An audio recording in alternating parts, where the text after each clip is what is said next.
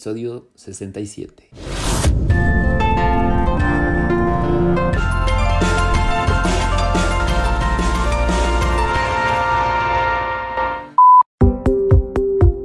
Bienvenidos a otro episodio del podcast LGBTQ en el cual continuamos platicando sobre diversidad sexual. En la actualidad es legal que contraigan matrimonio personas del mismo sexo, porque hay personas que nacen con esta inclinación. Eso no es natural ni antinatural, de hecho ni siquiera es importante averiguarlo. Tampoco es importante averiguar si es una enfermedad o no lo es. Para asimilar hasta qué punto todas estas consideraciones son solo culturales y estériles, vale la pena la lectura de la novela de ciencia ficción La Guerra Interminable de Joe Hellman. La homosexualidad es una manifestación más de la sexualidad humana, es poco común y no está orientada a la reproducción, pero eso tampoco es malo, como no lo es nacer estéril o sin la ambición de procrear.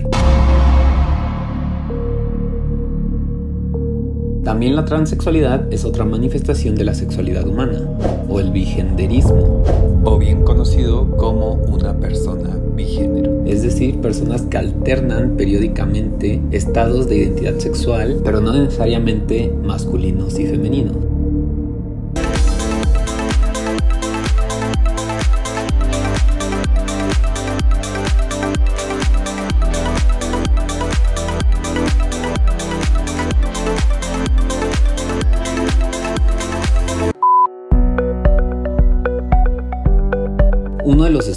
Más detallados sobre la condición bigénero la realizaron en 2012 un neurocientífico, el cual, según dicho estudio, el bigenderismo es una subcategoría de la condición de transgénero. En él se analizan 32 personas bigénero, 11 anatómicamente mujeres y 21 anatómicamente hombres, tal y como explica un autor en su libro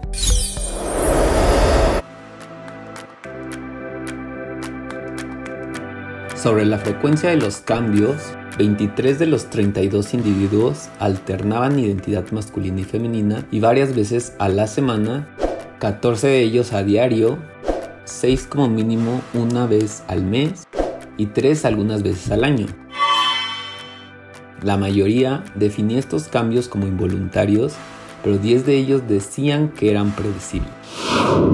Un dato curioso fue que la orientación sexual algunas veces cambiaba con la alternancia de identidad, pero otras no.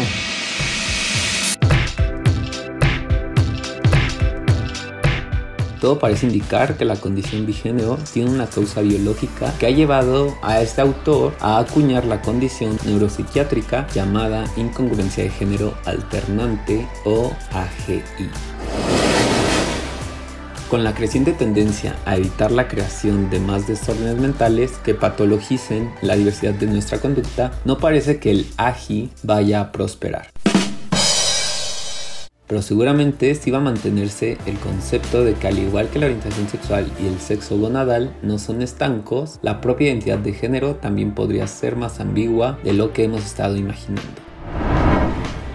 En todo caso, deberíamos distinguir entre el sexo de una persona, ser biológicamente macho o tener XY, o hembra XX, y el género, que es el rol en el que la persona se identifica, ya sea hombre o mujer.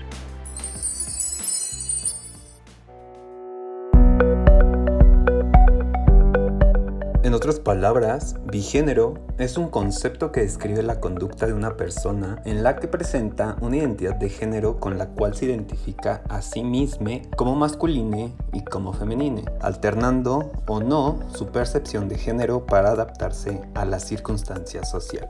Algunos otros especialistas afirman que bigénero define una conducta humana en la que una persona se puede definir o encontrar dentro de dos géneros, femenino y masculino, aunque también puede encontrarse en género neutro y femenino, masculino y neutro, etc.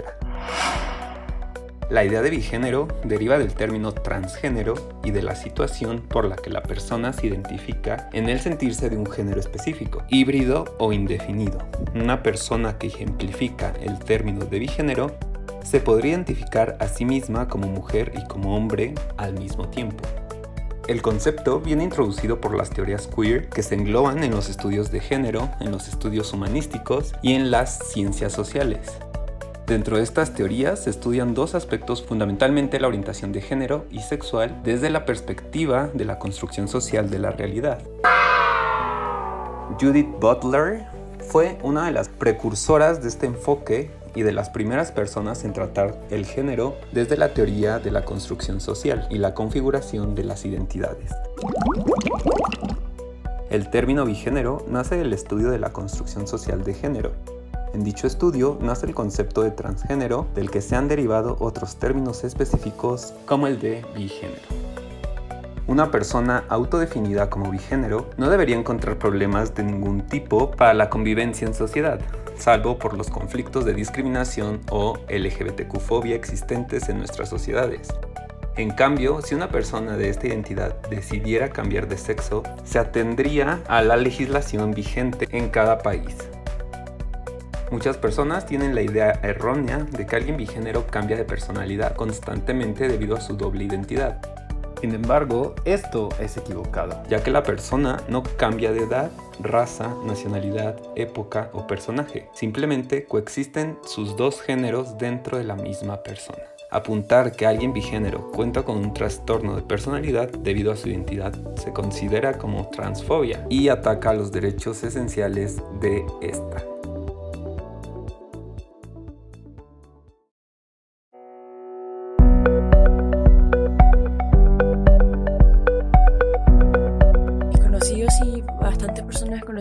Fram. Sin embargo, mi nombre es Vila Francisco. Actualmente tengo 17 años, casi cumpliendo la mayoría de edad chilena. Soy de Chile, de la comunidad de Aparte de seguir con mis estudios, soy activista acá en la zona en la que vivo. He participado de varios eventos del Pride acá en de un evento de la comunidad trans que organicé. Ahora va a haber un festival de Red Sudaca en la cual también voy a participar. En diversas marchas también he participado a favor de los derechos de la comunidad, tanto de la comunidad en general como de la comunidad trans. Hasta el momento mm, mi pequeño trabajo, por así decirlo, se basa en luchar por los derechos de la comunidad LGBTQIA sin embargo, me centro más en lo que es la comunidad trans que me representa. Mucho gusto, Fran. Ese es el motivo por el que estamos aquí, para poder quizá conocer un poco más y que nos puedas ayudar a entender y a educarnos hasta cierto punto. Entonces, vamos adentrando un poco en el tema o en el concepto del que vamos a estar platicando el día de hoy. Me considero una persona bigénero transmasculina eso quiere decir que eh, hondo por tanto el género femenino como el género masculino. Sin embargo, mi expresión de género es mayormente masculina, ya yendo a temas sociales, de hormonización, legales. Entonces, eh, más o menos me voy más para ese lado que, que por el femenino, por así decirlo. Es correcto que te defines transgénero al estar fuera de las identidades de género binarias, ¿cierto? Exactamente.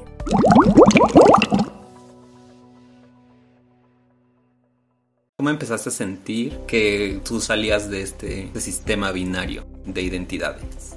Pues ya yendo muy, muy al pasado, eh, bueno, mis familiares siempre me han dicho que causé muchos problemas así como en el, en el colegio, en el jardín, por siempre querer hacer cosas distintas, por no quererme poner una falda como me dictaminaban las profesoras, o pelear con mi madre por no poder, no querer vestirme de una manera entre comillas más femenina, como quería que la sociedad yo me conformara, entonces yo en ese sentido fui bastante como rebelde, por así decirlo. Eh, y a medida que fui creciendo, intenté yo encajar en los estándares que tenía que cumplir, ya sea que tengo que tener el pelo largo, comportarme eh, femeninamente, vestirme con, con, vestidos, tratar de tener más amigas que amigos o cosas así.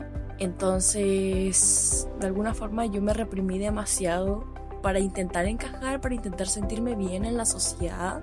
Pero llegó un punto en el que me di cuenta que ya yo, al no ser parte de esta visión tan retrógrada que, tenía las, que tiene la sociedad aún, yo dije que la culpa al final no era la mía, sino era de cómo las demás personas lo veían, aquello que yo no lo encontraba malo. Intento entender porque creo que al no estar en tus zapatos quizás no lo logré entender del todo, pero hago mi mejor esfuerzo. Pienso en esto, en todos los estereotipos y prejuicios que te toca afrontar día a día. Pero antes de ahondar en eso me gustaría saber cómo entonces tú te das cuenta, o sea, porque imagino que estábamos súper escasos de información hasta hace no mucho. ¿Cómo tú te enteraste que existe la identidad bigénero? O sea, ¿cómo decir un día soy mujer y al día siguiente sentirte hombre? Ya a la edad de entre 12 años, 13, comencé a tener una expresión de género más masculina, por así decirlo eh, me corté el pelo, cambié mi estilo de ropa, comencé a tener gente en mi círculo que me comprendiera, que fuera de la comunidad, que me dijera, oye, lo que estás haciendo no está para nada de mal. Y así yo comencé a sentirme más cómodo con la gente a mi alrededor. Obviamente hubo ciertas mm, peleas así entre mis padres porque o no estaban de acuerdo o no se sentían preparados aún para para ver que la hija que tenían de toda la vida se convierta, como por así decirlo, en otra persona. Por favor, me tratarán de él y que mi nombre ya, ya no era el dead name, sino que era Francisco, que me llamaran Fran más que nada. Y ya poco a poco eh, comencé a soltarme, a desconstruir mi mente, a dejar los estereotipos de lado y a decir, si quiero eh, ser hombre, no debo necesariamente comportarme como, entre comillas, lo debe ser un hombre. Y si quiero ser mujer, no necesariamente tengo que comportarme como, entre comillas, debe ser una mujer. Y no necesariamente tengo que ser uno de ambos. Entonces, eh, así es como poco a poco comencé a, descubrirme, a, a construir la persona que soy ahora, que un día puede salir a la calle y y puede usar bototos así de grande, maquillaje y al mismo tiempo decir, eh, hola, soy hombre. Y o al otro día salir con zapatillas y unos polerones gigantes y decirle a las personas, oye, no, no, hoy día no soy hombre. Soy, soy una chica, entonces así como que la gente como que me mira y dice que como no, no te comprendo o, o no quieras esto, no quieras lo otro. Y eso es lo que más que nada me trae un poco de molestia, porque como que quieren encasillarme en una cosa o la otra, cuando en realidad yo no soy así. Claro. Yo, al no encajar en, en una cosa solamente, tuve episodios depresivos muy grandes. Pero eso no me detuvo más que nada y ya como a la edad de los 14, 15 años yo comencé a... Yo siempre sido una persona artística, entonces yo más que nada lo plasmaba en dibujos, en pinturas bastante depresivas, bastante negras, oscuras.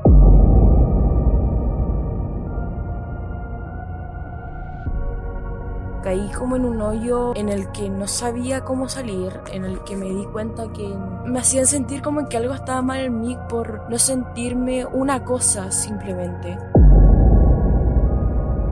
Me sentí perdido, me sentí con mucha inseguridad respecto a mi cuerpo, a mi forma de ser, a mi forma de expresarme. Muchas veces no sabía cómo ser con las personas, porque o venía una persona y me decía, oye, me da lo mismo como sea, sé, sé lo que quieres ser, y venía otra persona y me decía, no, pero es que tienes que ser de esta manera. Y yo ya no sabía cómo comportarme con las personas, había perdido mucho lo que era el ámbito social.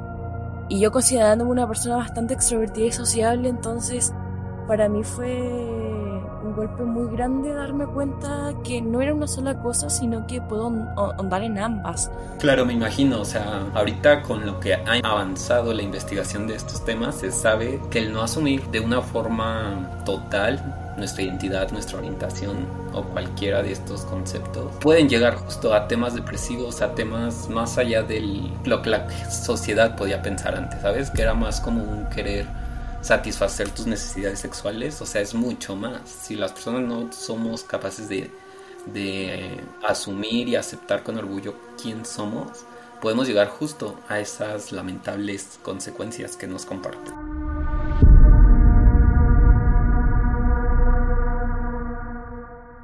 Pero eso no me detuvo más que nada y ya como a la edad de los 14, 15 años yo comencé a, a decirles a las personas por favor me tratarán de él y que mi nombre ya, ya no era el dead name sino que era Francisco, que me llamaran Fran más que nada. Y ya poco a poco eh, comencé a soltarme, a desconstruir mi mente, a dejar los estereotipos de lado y a decir, si quiero eh, ser hombre, no debo necesariamente comportarme como entre comillas lo debe ser un hombre. Y si quiero ser mujer, no necesariamente tengo que comportarme como entre comillas debe ser una mujer. Y no necesariamente tengo que ser uno de ambos. Entonces, eh, así es como poco a poco comencé a, descubrirme, a, construir la persona que soy ahora, que un día puede salir a la calle y, puede usar bototos así de grande, maquillaje y al mismo tiempo decir, eh, hola, soy hombre. Y o al otro día salir con zapatillas y unos polerones gigantes y decirle a las personas, oye, no, no, hoy día no soy hombre, soy, soy una chica, entonces así como que la gente como que me mira y dice que no, no te comprendo no quieras esto, no quieras lo otro. Y eso es lo que más que nada me trae un poco de molestia, porque como que quieren encasillarme en una cosa o la otra, cuando en realidad yo no soy así. Sí, evidentemente al ser personas queer, pues tenemos todos, creo, bueno, todos tenemos a, en ciertos grados estas vivencias o este feeling cuando encuentras esa comunidad que, como bien mencionas, sin conocerte te conocen, te describen y saben decir exactamente lo que sientes, o sea, es una sensación de alivio gigante. Y me imagino en estos casos que es como tan poco visible, malamente está tampoco visible porque hasta yo te puedo confesar que sé muy poco el tema y por eso estamos aquí, claro que sí. Pero justo el desconocer que algo existe nos puede generar muchísimos sentimientos negativos. Qué momento tú te enteras del concepto y género? Eh, ya, todo comenzó por un trabajo que nos había dado en ese entonces el colegio. Yo ahí me sorprendí muchísimo porque eh, en ese tiempo nosotros no se conocía absolutamente nada del tema. En ese tiempo era solamente lesbiana, gay y bisexual para, para todos. Pero yo no tenía idea de las identidades de género. Entonces yo, yo descubrí un mundo completamente distinto con ese trabajo. Y viendo entrevistas, escuchando a personas trans, yo de repente digo, wow, esto, esto me está pasando a mí. E, esto calza con lo que yo siento y comencé a investigar muchísimo más, a buscar distintas identidades porque me sentía súper perdida. Yo dije, calza conmigo, pero al mismo tiempo no. Voy a buscar otra cosa. Y así fui conociendo mucha gente con respecto al tema. Dejé de lado el círculo de amistades que tan eh, heterosis que tenía y comencé a buscar gente que eh, saliera de lo normativo y, me diga, oye, no, no te estás equivocando, conoce esto conmigo. Entonces yo cuando comencé a conocer gente que estaba en mi misma parada, yo veo otro mundo, veo otra expresión de género, veo distintas identidades y les comienzo a, preguntar, a decirle, oye, ¿cómo te sentiste con esto? ¿Cómo es que te diste cuenta de esto? ¿Cómo, cómo es que se lo tomaron las personas alrededor tuyo. Hay un consejo que a mí nunca se me va a olvidar, que es como que para tú comenzar a, a ser libre tienes que dejar muchas cosas detrás. Y la libertad no es para cualquiera, porque tienes que dejar muchas cosas atrás, muchas personas que te hacen mal y que tú no sabías que te hacían mal de lado. Entonces yo cuando comencé a poner eso en práctica, comencé a conocerme, ya sea por internet, comencé a, ver lo que era el tema del bigénero, conocí a, muchas personas que eran género fluido, bigénero, y me decían, oye, no es necesario que para ser trans tenga que vestirte de esta manera tan binaria. Conoce esto, eh, píntate, usa esto, eh, ponte una peluca, córtate el pelo, usa panty, el otro día pantalón.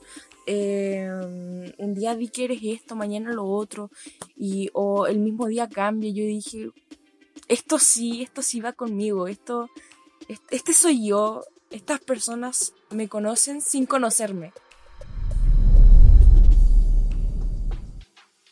Pues más que nada que muchas personas como que encasillan a las personas bigénero como entre dos identidades, hombre o mujer, pero en realidad no necesariamente tienen que ser eso. Las personas bigénero, sí, como dice el nombre, vi de dos, pero hay más géneros, hay más identidades en lo cual tú puedes andar. Aparte de hombre o mujer, puede ser una identidad no binaria y mujer, una identidad no binaria y hombre. Entonces, para que las personas tampoco piensen que es algo tan binario como hombre y mujer, sino que existe más cosas dentro de lo que es la, la identidad bigénero. Como recordarán las personas que escuchan el podcast, pues en el episodio 1 justamente comenzamos, como bien nos comparte Fran, con este sistema binario que es el que mayormente las personas conocen o el que nos enseñan en la escuela, ¿sabes? Creo que desde ahí comienza todo. Pero bueno, va más allá de ese sistema sexual binario en donde solo hay dos opciones. Y justamente a esa pregunta iba. ¿Tú los géneros que identificas son hombre-mujer o tienes otra identidad de género? Hasta el momento he andado solamente en hombre y mujer.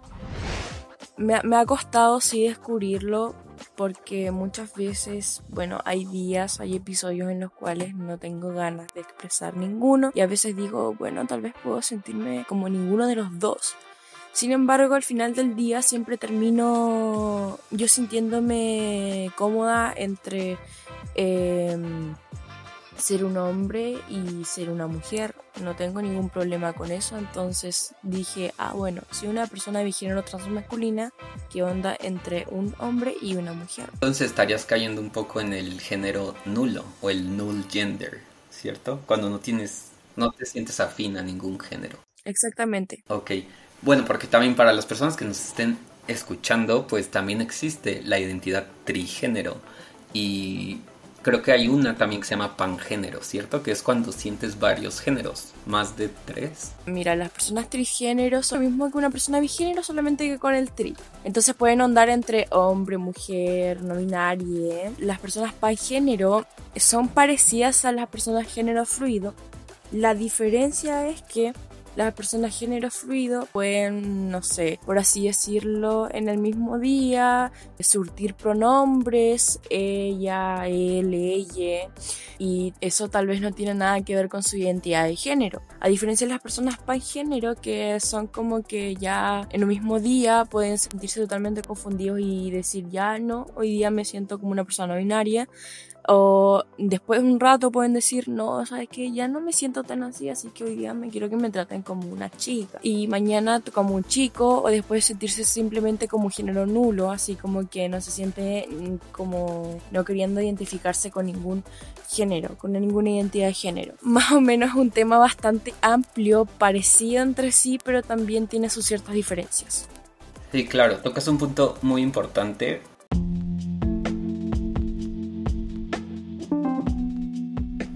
claro, y creo que mencionas la palabra correcta. La palabra correcta creo que debe ser un tema extenso, profundo, más no, hace poco leí que es pésimo decir que son temas difíciles o complejos, ¿sabes? Porque eso limita a las personas a que quieran entenderlo. Entonces son temas muy amplios y muy extensos, así como somos las personas de complejas, ¿sabes?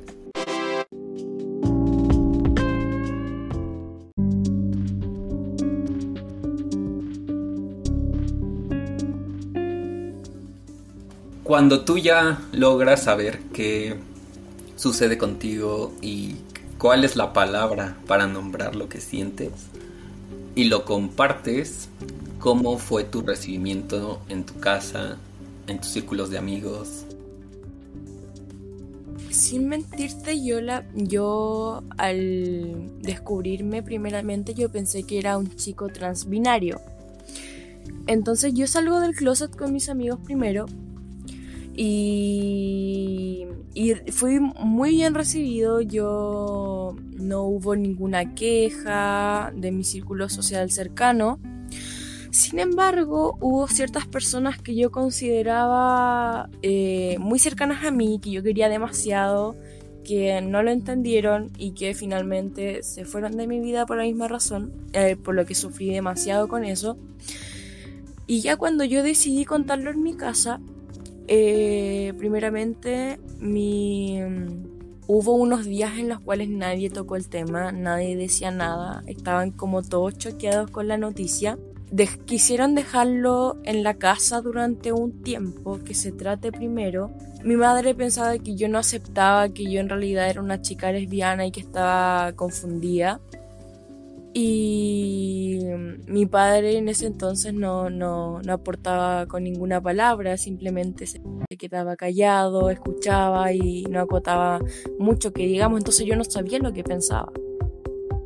Fueron días en los cuales para mí fue un poco difícil porque yo me sentí un poco vulnerable, yo quería mucho el afecto de mis padres, yo como que me sentía un poquito solo eh, y quería un abrazo de mi mamá, pero al mismo tiempo pensaba, ella igual lo está pasando mal, ella igual está confundida, no quiero ser tan insistente con el tema. Así que fue como una semana que lo dejamos como ahí, sin tocar. Y ya luego fueron pasando las semanas y, y no me di cuenta cuando de repente mi mamá me decía, oye Fran, anda por favor a buscarme esto. Y creo que fue el sentimiento más grato que he sentido en mi vida.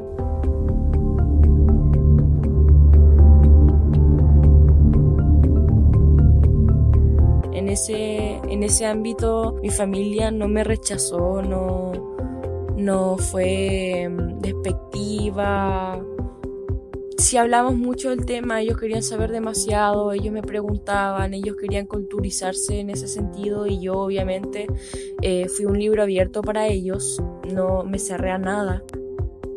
Entonces, como familia crecimos bastante, mi hermanita sobre todo, que fue la que más me aceptó. Yo le dije y a los segundos me decía, oye Fran, eres mi hermanito querido. Y yo como que eh, estaba totalmente enternecido por eso. Entonces ya pasa un tiempo y yo comienzo a, sentirme como, como desesperado por parecer un hombre. Por así era el cispassing. Perdón que te interrumpa. El passing es cuando se tiene una mala concepción que una persona trans debe pasar. O sea, en tu caso, el passing sería como pasar con un hombre cisgénero, ¿cierto? Exactamente. Entonces yo estaba tan desesperado por tener el cispassing que mm, ya voy a cortarme el pelo, voy a, cambiarme totalmente de ropa, que tengo que caminar de cierta forma, que tengo que hablar de cierta forma, porque si no, no me van a respetar, que tengo que dejar de maquillarme, tengo que botar estas cosas, tengo que dejar de modular tanto y me reprimí, me volví a reprimir eh, de nuevo entonces, sobre todo porque mi papá me decía, ya ahora que, mm, que eres hombre, te voy a tratar como un hombre y hay que insultarte y hay que mandarte a cortar leña y lo típico. Entonces, entonces yo dije, pucha, ya tal vez no estoy siendo entre comillas un buen, buen hombre como tanto quise ser, entonces ya tengo que cumplir con estos estereotipos. Y me encerré tanto en eso que, que comencé a sentirme otra vez deprimido, otra vez mal. Llegué a un punto en el que yo em, eh, tuve pensamientos de hacerme daño a mí mismo, de dejar de existir. Y ahí fue donde yo puse el par y dije, Fran, algo está pasando acá. Con ayuda de, la, de las personas que te mencionaba anteriormente, que me enseñaron un nuevo mundo, una nueva distinta forma de ser, yo comencé a comprar maquillaje de nuevo. Yo comencé a vestirme como yo quería y comencé a, a ser una persona que, que simplemente probaba las cosas, que decía, hoy día me voy a poner una falda con estas botas porque quiero probar cómo me veo, quiero volver a sentir esa conexión que tenían con mi con mi ser y dejar de reprimirme. Y ahí fue donde mis padres como me sentaron y me dijeron, es que no te entiendo, tú no querías ser hombre, pero ¿qué pasa? Y yo les dije que yo en ningún momento voy a cambiar de opinión, yo sigo siendo la misma persona que conocieron, tengo absolutamente mi misma esencia, no voy a cambiar de mi parecer, sigo siendo una persona trans y hasta el momento sigan tratándome de él. Pero esta es mi expresión de género y no la quiero cambiar porque me siento muy cómodo con ella. Y desde ahí no hicieron ninguna pregunta más, no me han vuelto a cuestionar. Yo sé que como que el yo salir maquillado y con panties y con faldas me miran así como que como rara aún así como que como tratando de decirme eh, por poco que quiero volver a ser la persona reprimida que era antes pero se lo guardan ya no lo dicen porque ellos saben que de alguna forma me daña Qué fuerte lo que nos compartes, te agradezco porque sé que son temas que no deben ser fáciles compartir, y menos como a un desconocido, ¿no? Como estoy diciendo yo. Te agradezco mucho y, creo que logro entender a lo que te refieres. O sea, como que quieren seguir metiendo en una casilla de, ok, ya me dijiste que eres un hombre trans, pues entonces ahora sé varonil, sé masculino y bla, bla, bla. Pues también ellos deben de tener su, su ciclo, su momento de irlo asimilando, de irlo aceptando, ¿no? ¿Cuánto tiempo tiene que, que, llevas ya con esta identidad como propia? Voy para los dos años. Digo, teniéndolo en comparación como con mi proceso, justo dos años le tomó a mi papá asimilar todo. Todos los procesos son diferentes, todos los padres son distintos, pero de cierta forma eres afortunado. Yo pienso que con que la gente se guarde silencio, si no entiende, es mejor que guarde silencio. Exactamente, las palabras dañan demasiado. Muchísimo, muchísimo. Así es que todos los que nos escuchen, creo que nos acompaña siempre una comunidad muy empática en estos temas, pero pues nunca está de más, ¿no? Recordar que, que así como para ti es de confuso y de choqueante, pues imagines cuánto la persona ha atravesado hasta el momento en que te está confesando lo que siente por dentro y costó tantos años definirlo. ¿Qué tan difícil ha sido para ti entablar relaciones sentimentales? A ver, a mí, por ejemplo, al conocer yo personas, la mayoría resulta ser como se siente confundida porque me dicen, ay, pero es que cómo quieres que te trates de él y ella, yo no sé cómo cuándo tratarte así. Y, ay, no sé si eres mi, mi novio o mi novia y yo trato de decirles, pero no, tranquilízate, no, no, no lo tomes tan, tan personal. Trata de tomarlo más a la ligera, no le des tanta vuelta, es mucho más simple de lo que crees. intento explicarles, intento como que ellos entiendan más que nada. Pero por ejemplo, la mayoría de mis relaciones han visto como afectadas en el tema de que se sienten como, como perdidos. Eh, yo, yo creo que es más o menos que no tiene mucho que ver con mi identidad, sino como que tiene que ver más con la sexualidad de ellos, que por ejemplo no saben si ya o son bisexuales o son pasexuales estar conmigo, o no saben cómo definirse al, al presentarse con una persona y decir, no, es que yo tengo un novio y una novia, o cosas así, entonces no saben cómo tratar el tema pero tengo que rescatar algo que, por ejemplo, em, he mantenido como relación con una persona en la cual eh, ha hecho detallitos muy lindos que me pregunta cada día, oye, ¿cómo, ¿con qué pronombre te trato hoy? ¿Cómo te sientes más cómoda hoy? O, por ejemplo, para el día del, de, de, la novia o el novio, no me acuerdo, me dijo, feliz día del porola. Así.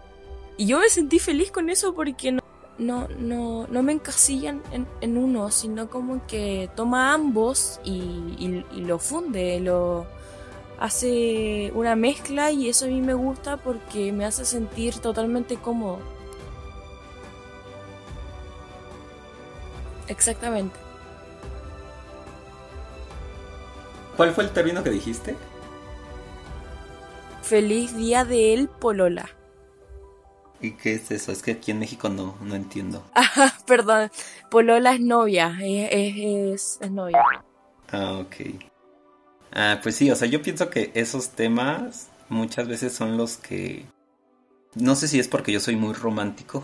O sea, ¿sabes? Aunque ya llevo tiempo soltero, creo que sí, en el fondo, sí soy de esa parte de la población que, que idealiza, no que idealiza, que sí quiere en el fondo una relación en pareja. Entonces, como que el saber que pueden existir personas que eso no les represente ningún problema, pues debe ser algo bonito, al menos para mí. No sé para ti qué tanto represente un, un tema amoroso.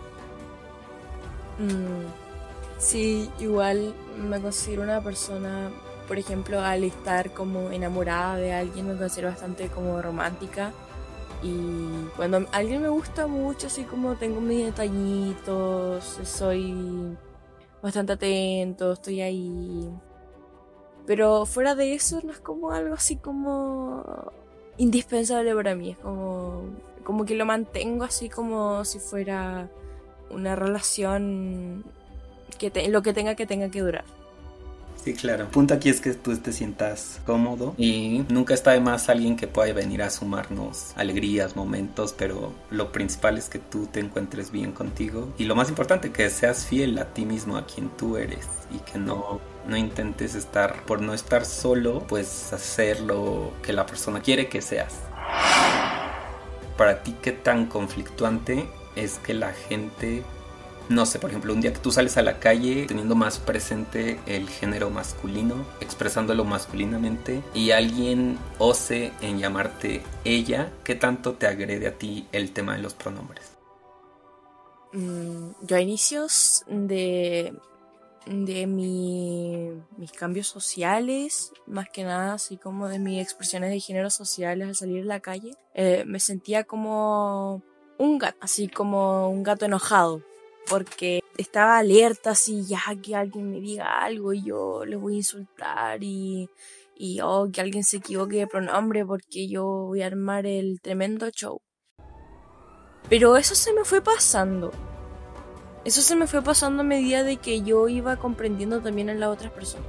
Porque, porque por ejemplo, ya yo salgo a la calle, ya supongamos vestido femeninamente, pero me siento en ese día como un hombre, quiero que me trate con el pronombre de él. Pero eso cómo lo puede saber la otra persona? ¿Cómo la otra persona que absolutamente no me conoce, cómo puede saber eso de mí?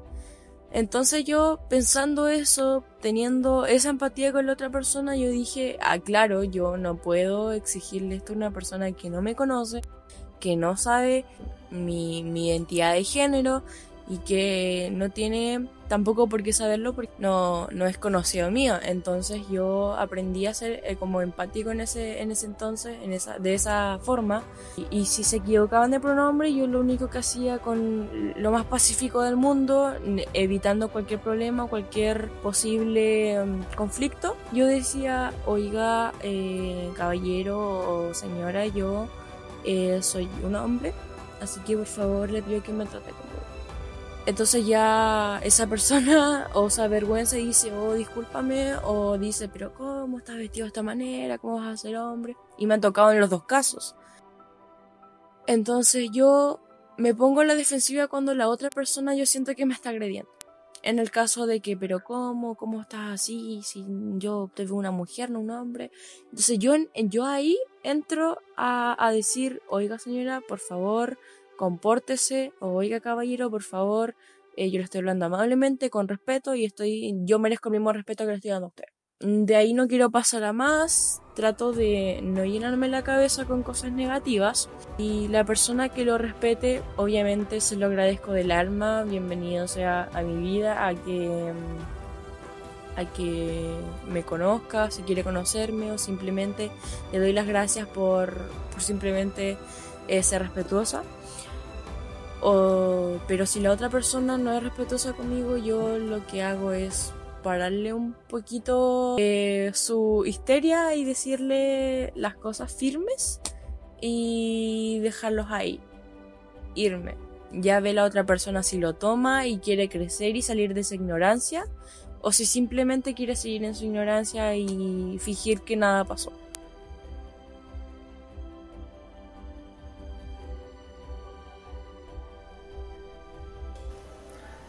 Sí, me imagino. O sea, debe ser bien. A mí todavía en la actualidad llega a haber veces que de verdad enfrentarte a esas cosas en tu día a día se vuelven parte de tu diario, malamente, porque no tendríamos por qué acostumbrarnos a esas agresiones.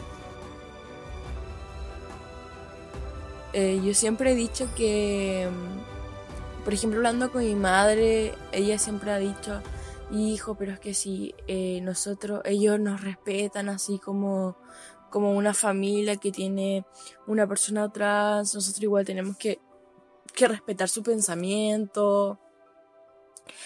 Y yo, yo siempre pienso, ¿por qué yo tengo que dejar de hacer ciertas cosas para que las demás personas se sientan cómodas sin estar yo cómodo? Entonces es algo que, que, que hay que cambiar, que hay que, que tal y como nosotros pensamos en la otra persona, también hay que pensar en nosotros mismos y decir, ay, yo no estoy cómodo, así que o me voy de acá o hablo con esa persona.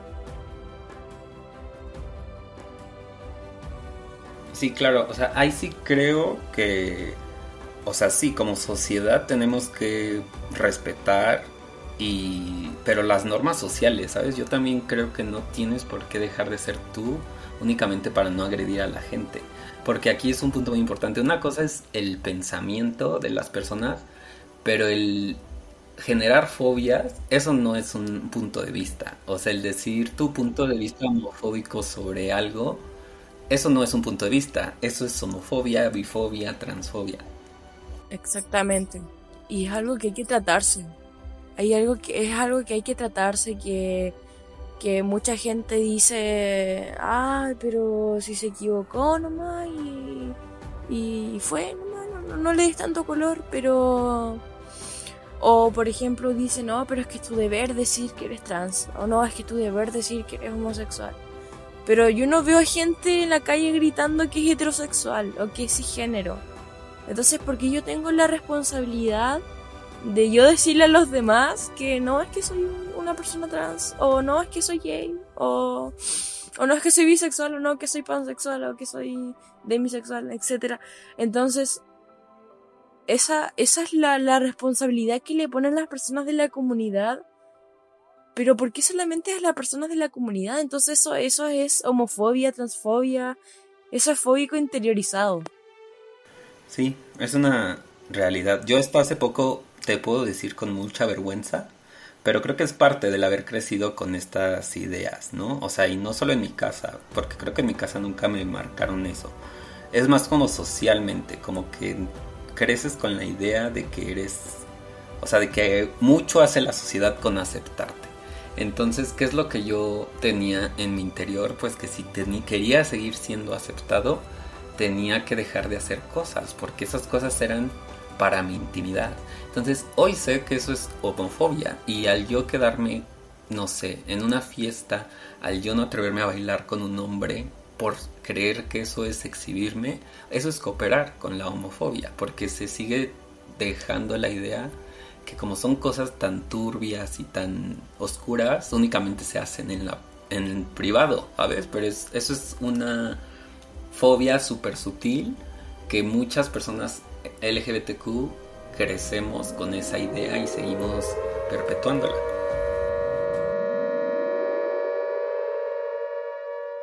¿Cómo está todo este tema de la diversidad allá en Chile? Ay, a ver. Por ejemplo, ya con todo este tema de la nueva constitución y el plebiscito, no sé, no como que siento que somos como propaganda, más que nada. Como lo típico que hacen cuando llega junio, las marcas que ponen la banderita, y junio y se termina junio y, se olvidan. Entonces yo siento que ah, ya a nivel país no sé, yo siento que es como que somos una publicidad más para que voten, para que aprueben, para que digan, no, no, es que es un cambio y ustedes van a tener más privilegios, más derechos y toda la cosa. pero al momento de que llega ya no se hace. Sí, como un mercado.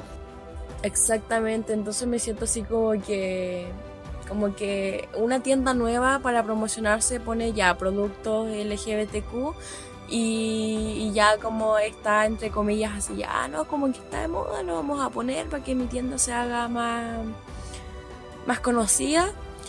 Y, y sí, pues se hace más conocida y, y llega harta gente y toda la cuestión, pero después se olvidan. Claro, es el famoso pink washing, ¿no? Exactamente, entonces así más o menos está en Chile. Pero en la zona en la que vivo, con, estoy trabajando bastante con la Oficina de la Juventud de la Municipalidad de Ancud, en la cual estamos muy enfocados en hacer la diversidad, tanto eh, de identidad, sexualidad, em, etnias, de por personas indígenas. Entonces es como algo bastante diverso, con los jóvenes más que nada entonces estamos como bastante metidos en que nuestra comuna, que nosotros vivimos ya en el sur, donde estamos, donde están mayormente ancianos que, que, que tienen una visión bastante más a la antigua, por así decirlo.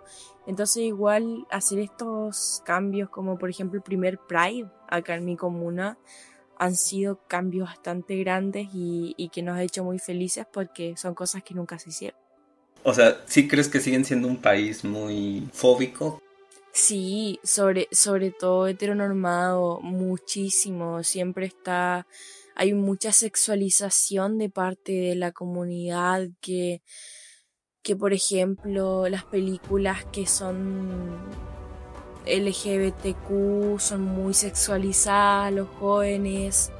Eh, sobre todo las que son series o películas lésbicas que siempre tiene que haber un, un, hombre muy macho y otro hombre muy afeminado, o una mujer muy masculina y la otra mujer muy, muy femenina y una que aún no se define y otra que sí está muy definida. Entonces todo es tan estereotipado, todo es como tan pantalla para héteros que no, no lo representan de buena manera. Sí, eso creo que sigue siendo a nivel mundial. O sea, sí se está empezando a romper esos estereotipos, pero nunca puede faltar ese homosexual súper efusivo, emotivo, eh, súper sexual, súper promiscuo. Entonces sí, no se queden con esos conceptos. Digo, existirán ese tipo de personas, pero... Exactamente. Ok, Fran, pues por mi parte son todas las preguntas que tenía preparadas. No sé si tú quieras adicionar un comentario para finalizar les quiero decir que eh, es muy difícil el camino de autodescubrirse, tanto como sexualidades como identidades.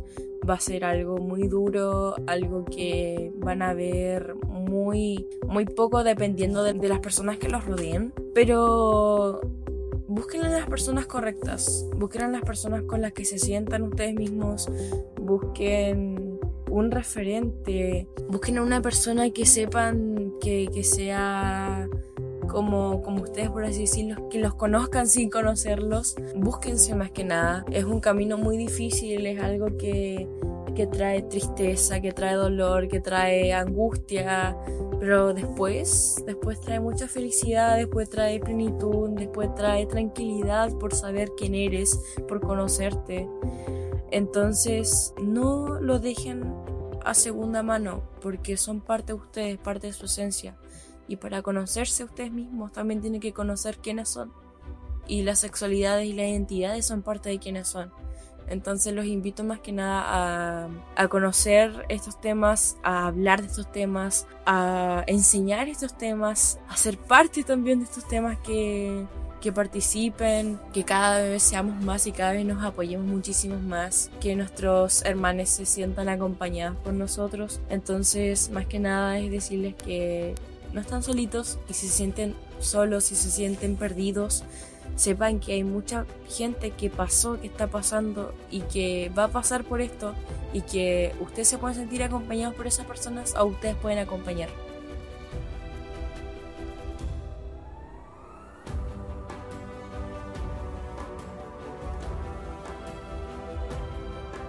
Claro, súper cierto y muy bonitas palabras.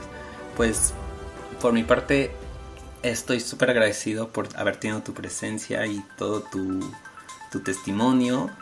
Te agradezco mucho y pues te deseo lo mejor y lo que quieras y necesites. Aquí sabes que puedes regresar, ya seas tú o algún conocido, conocida o conocido. ¿Ok?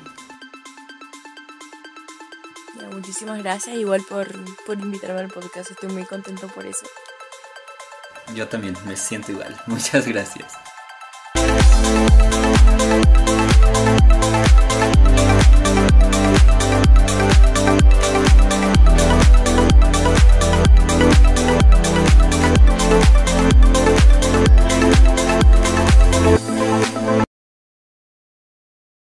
Déjenme saber sus comentarios, dudas, preguntas a través de las redes sociales. Las encuentran como arroba el podcast LGBTQ. Voy a adicionar un link en la descripción del episodio para que puedan llegar a cada una de ellas.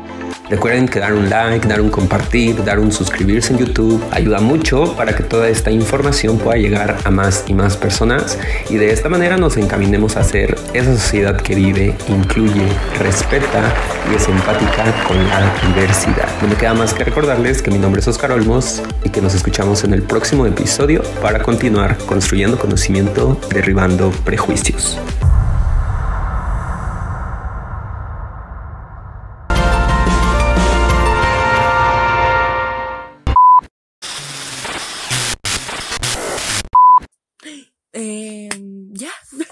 Estoy muy feliz.